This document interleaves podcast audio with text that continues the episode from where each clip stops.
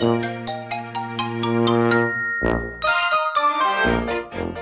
い、どうもこんにちは。お昼の無料相談スペース、えー、第25回ですね。医療法人大川歯科医院大川浩平です。はい、で今日はですね、えー、もう年末12月17日ということで年末がね近づいてまいりましたけども、はい、今日はね歯のセキュリティっていうので、えー、お話ししていきたいと思います。はい、で、えー、まあまあ、なんでこういう話をしようかなと思ったかっていうと、まああのまあ、金さんでですね歯が痛いっていうことであのいらっしゃった方がいてで、まあ、結果的に歯を抜いたんですけどもあのまあ、どういう状態だったかっていうと、まあ、根っこの治療をしてあって、まあ、多分何年かそのままになっちゃったっていう方だったんですね。でもう痛くてどうしようもなくてという部分なんですけど、まあ、根っこの中を見たらもうあのぐちゃぐちゃになってたっていうかねもう感染がひどくて、えー、もう歯が歯としてこう機能できないような状態になってたという感じだったんです。まあ、結果的に抜いてねえー、その後痛みは消えて、まあ良かったですねって話なんですけど、実はこの犯人ですね、こう、備わってる仕組みとして、まあ以前もちょっとお話したかなと思うんですけど、このセキュリティシステムっていうのがあるんです。で、皆さんそれを、まあ、知っている方もいれば知らない方もいらっしゃると思うんですけど、あの、それを知っていた方が、やっぱり歯の寿命は伸びるんじゃないかなというふうに思ったので、今日お話していこうかなと思ってるんですね。で、じゃあその早速そのセキュリティって何なのかっていうと、まあ皆さん普通にこう大事なものとかね、えー、大事な、えー、自分の、えー、家族とか、えあとは車とか、えお金もそうですけど、まあそういったことを守るために、あの、こう、セキュリティっていうのをね、えつけてる方多いと思うんです。お家だったら防犯カメラつけたりね、えまあお金とかだったら金庫に入れたりとか、ね、車だったらね、盗まれないようにそういったセキュリティありますよね。まあそういうの多分やってるはずなんですよね。えー、それをやっぱり盗まれたり傷つけられたら、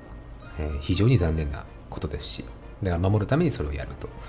まああとはパソコンなんかもそうですよね。もう日々こうウイルスとか、えー、そういうのがこうばらまかれてる世の中ですから、まあ、パソコンの中にウイルスが入って、えー、自分のパソコンの中の大事な情報をね、あの盗み、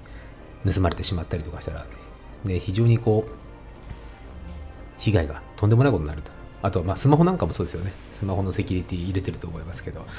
まあ、いわゆるこのパスコードとかもそうですし、いわゆるあらゆるロックをかけていくっていう、自分以外はなるべくこう、人の手に渡っても、開けられないようにしておく。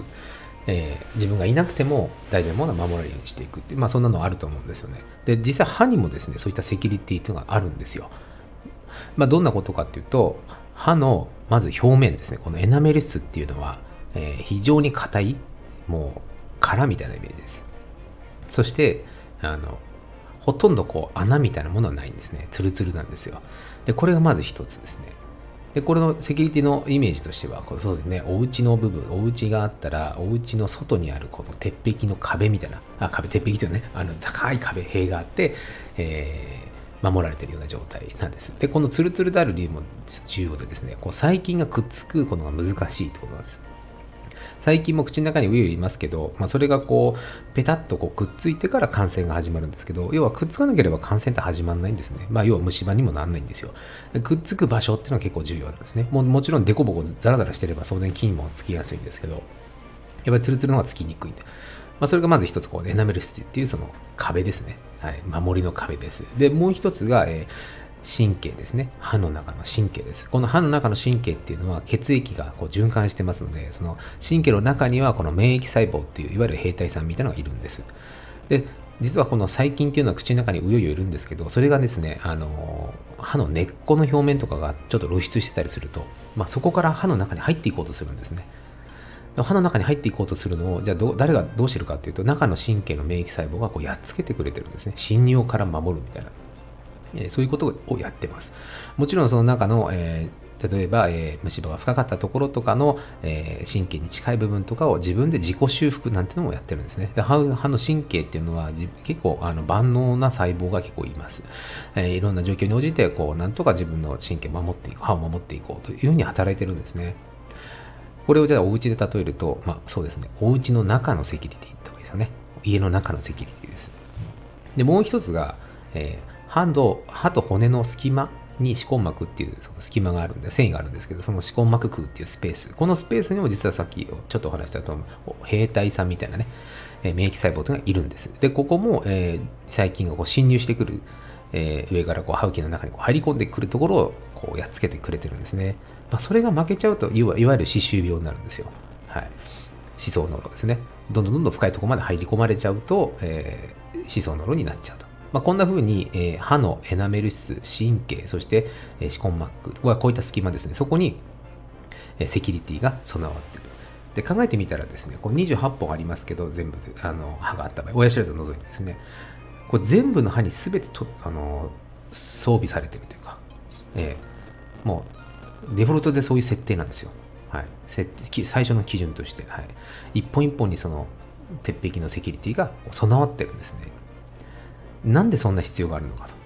逆に考えた時にそのぐらいその口の中っていうのはこう感染してしまう場所なんですね。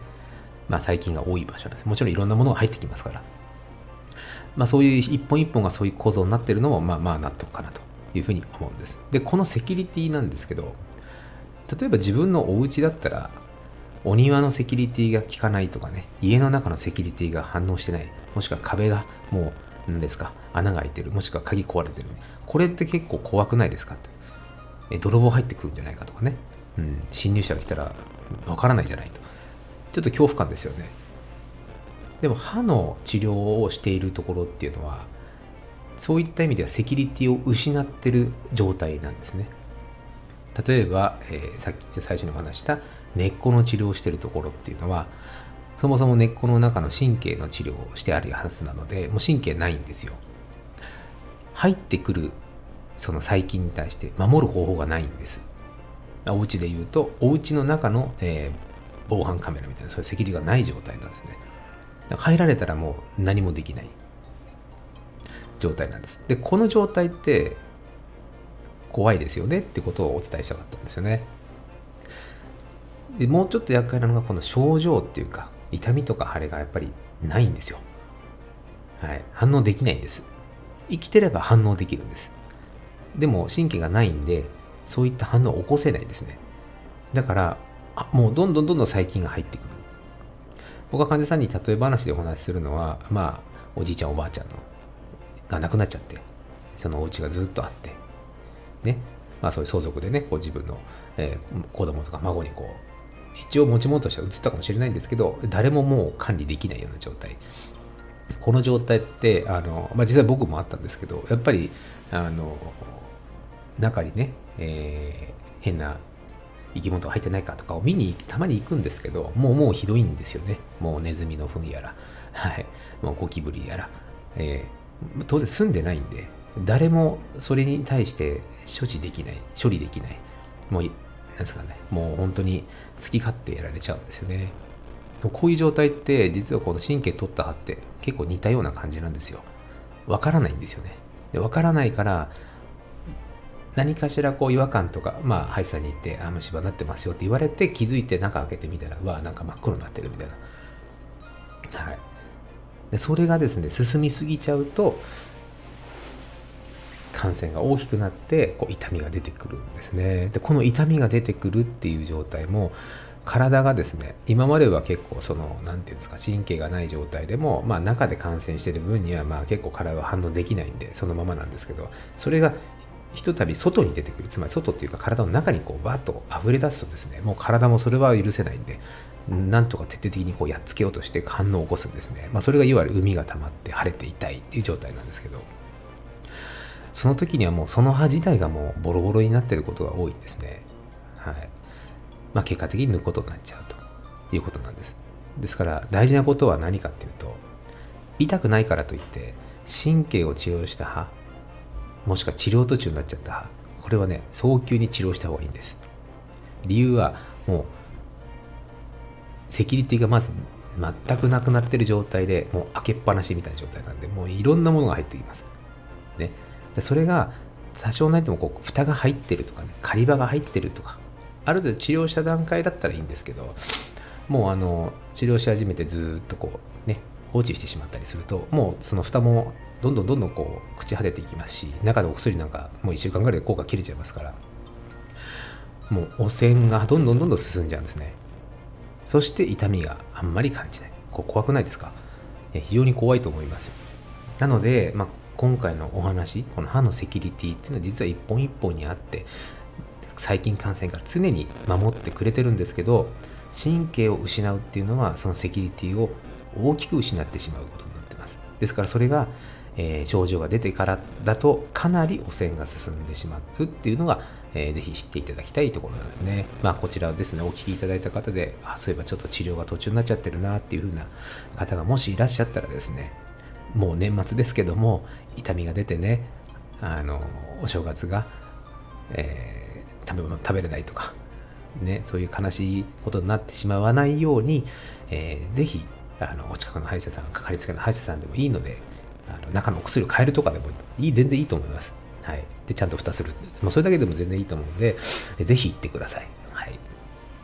腫れないようにしていただきたいなと思います。はい。まあ、そんなわけですね、今日のお話は、えー、歯のセキュリティについてというお話でした。まあ、こんな形ですね、来年も、あの、コツコツと続けていきたいと思いますので、えー、ぜひご興味ある方は、えー、お昼の無料相談スペースいらしていただくとありがたいです。はい。それでは皆さん良い一日をお過ごしください。失礼いたします。